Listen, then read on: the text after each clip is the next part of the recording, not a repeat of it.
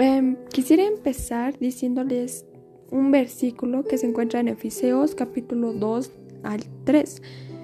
entre los cuales también todos nosotros vivimos en otro tiempo en los deseos de nuestra carne y hacemos la voluntad de la carne y de los pensamientos y éramos por naturaleza hijos de ira, lo mismo que los demás. Antes nosotros éramos de una naturaleza pecaminosa, hacíamos los deseos la voluntad de la carne, de los pensamientos, pero debido a nuestra redención al viejo hombre y al mundo y al diablo, éramos por naturaleza hijos de ira.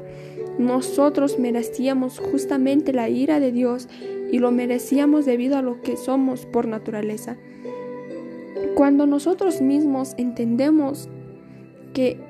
antes de ser redimidos por Cristo éramos hijos de la ira, que merecíamos la ira de Dios en nuestras vidas, en nuestras vidas y, llegamos a este entendimiento es cuando obtenemos la salvación, porque en Efeseos del capítulo 2 del 4 al 5 nos dice, pero Dios no es rico en misericordia, pero, pero pero Dios, que es rico en, misericordia, por su gran amor con que nos amó, aun estando muertos al pecado, nos dio vida juntamente con Cristo. Por gracia sois salvos. Aún nosotros estando muertos al pecado, aún nosotros estando en nuestra naturaleza pecaminosa, aún nosotros estando eh, cumpliendo los deseos y la voluntad de la carne, aún así Dios nos amó tanto que nos dio vida juntamente con Cristo y es ahí de donde proviene la palabra salvación, porque nosotros antes de que Jesús viniera a esta tierra éramos unos pecadores que no podíamos hacer nada con nuestras propias fuerzas, no con nuestras propias fuerzas podíamos ser salvos, no con nuestras propias obras, porque no alcanzábamos la, la gloria de Dios, no con nuestras obras no podíamos alcanzar esa salvación, pero Dios con su amor envió a su único Hijo para que muriera con nosotros. Y, y dice, nos dio vida y nos dio vida juntamente con Cristo. Ahora somos salvos con Cristo. Gracias a Cristo somos salvos. Gracias a Jesús obtenemos esa salvación y somos salvos por su gracia, porque Dios nos dio su gracia, a nosotros nos dio su fuerza, dio,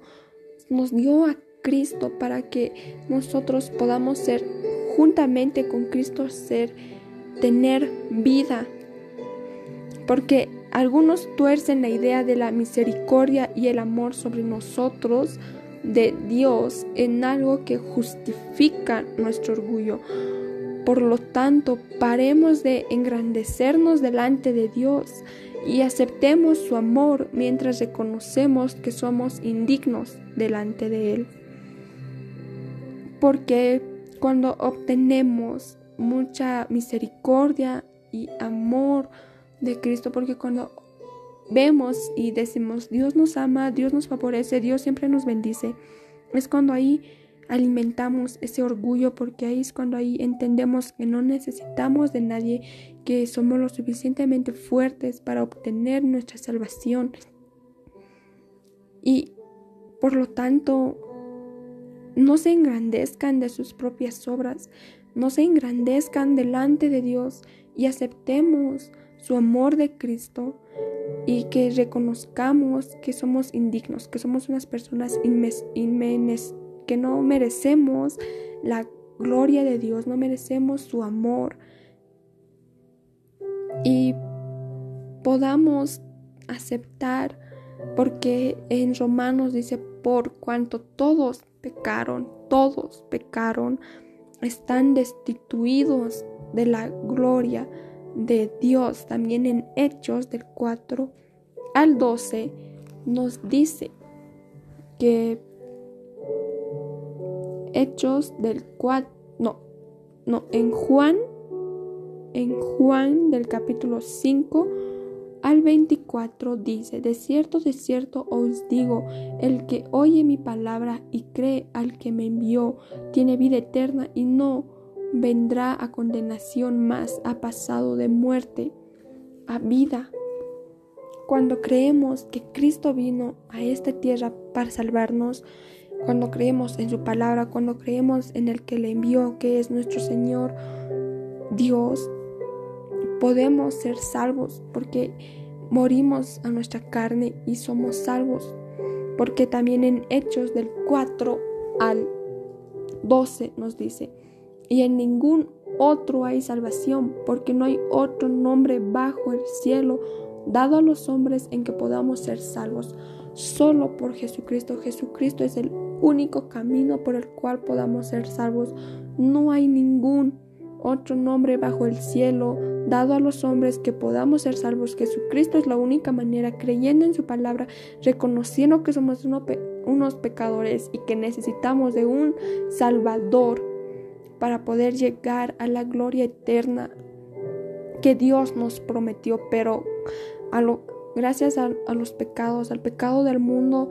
nos somos destituidos de la gloria de Dios. También en segunda de Timoteo del capítulo 1 al versículo 9 dice, ¿quién nos salvó y llamó al llamamiento santo no conforme a nuestras obras, a nuestras obras, sino según el propósito suyo y la gracia que nos fue dada en Cristo Jesús antes de los tiempos de los siglos? Es decir, que nosotros mismos por nuestras propias obras, por nuestras propias fuerzas, no podemos ser salvos. Necesitábamos de un Salvador y Cristo fue nuestro Salvador. Y creyendo en esto y que reconozcamos que somos pecadores y lleguemos a un arrepentimiento genuino, genuino, genuino, podamos ser salvos y tengamos vida juntamente con Cristo y no alimentemos nuestro propio orgullo, sino que nos humillemos delante de los pies de Jesucristo y reconozcamos que necesitamos de un Salvador.